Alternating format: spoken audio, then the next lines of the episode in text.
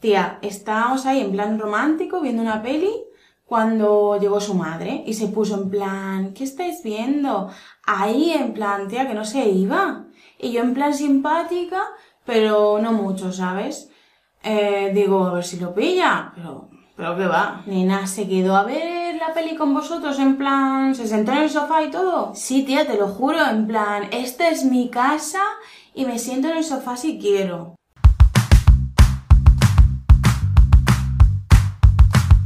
¿Qué carajo significa en plan?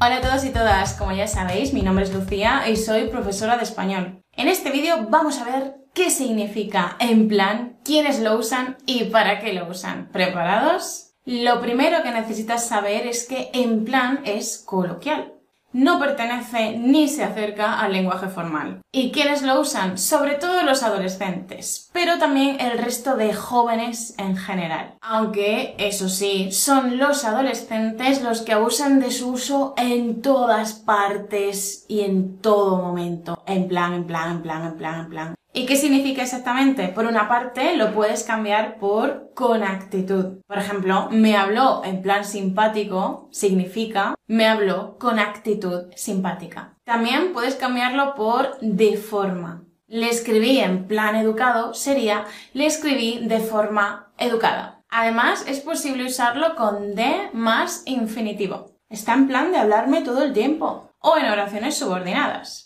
Tía, últimamente estás en plan de que vas por tu cuenta y no me dices nada. Por otra parte, también se usa como muletilla. Una muletilla es una palabra o varias que repetimos bastante mientras hablamos. Muchas veces de forma inconsciente. ¿Vale? Bueno, a ver, o sea, ¿eh? ¿Me entiendes? ¿Sabes? ¿No?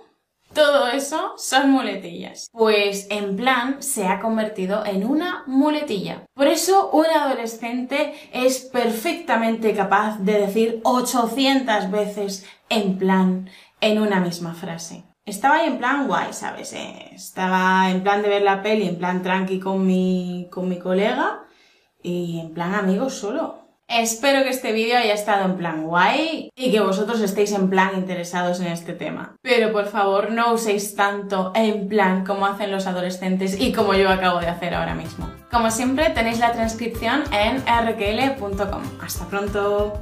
Chao.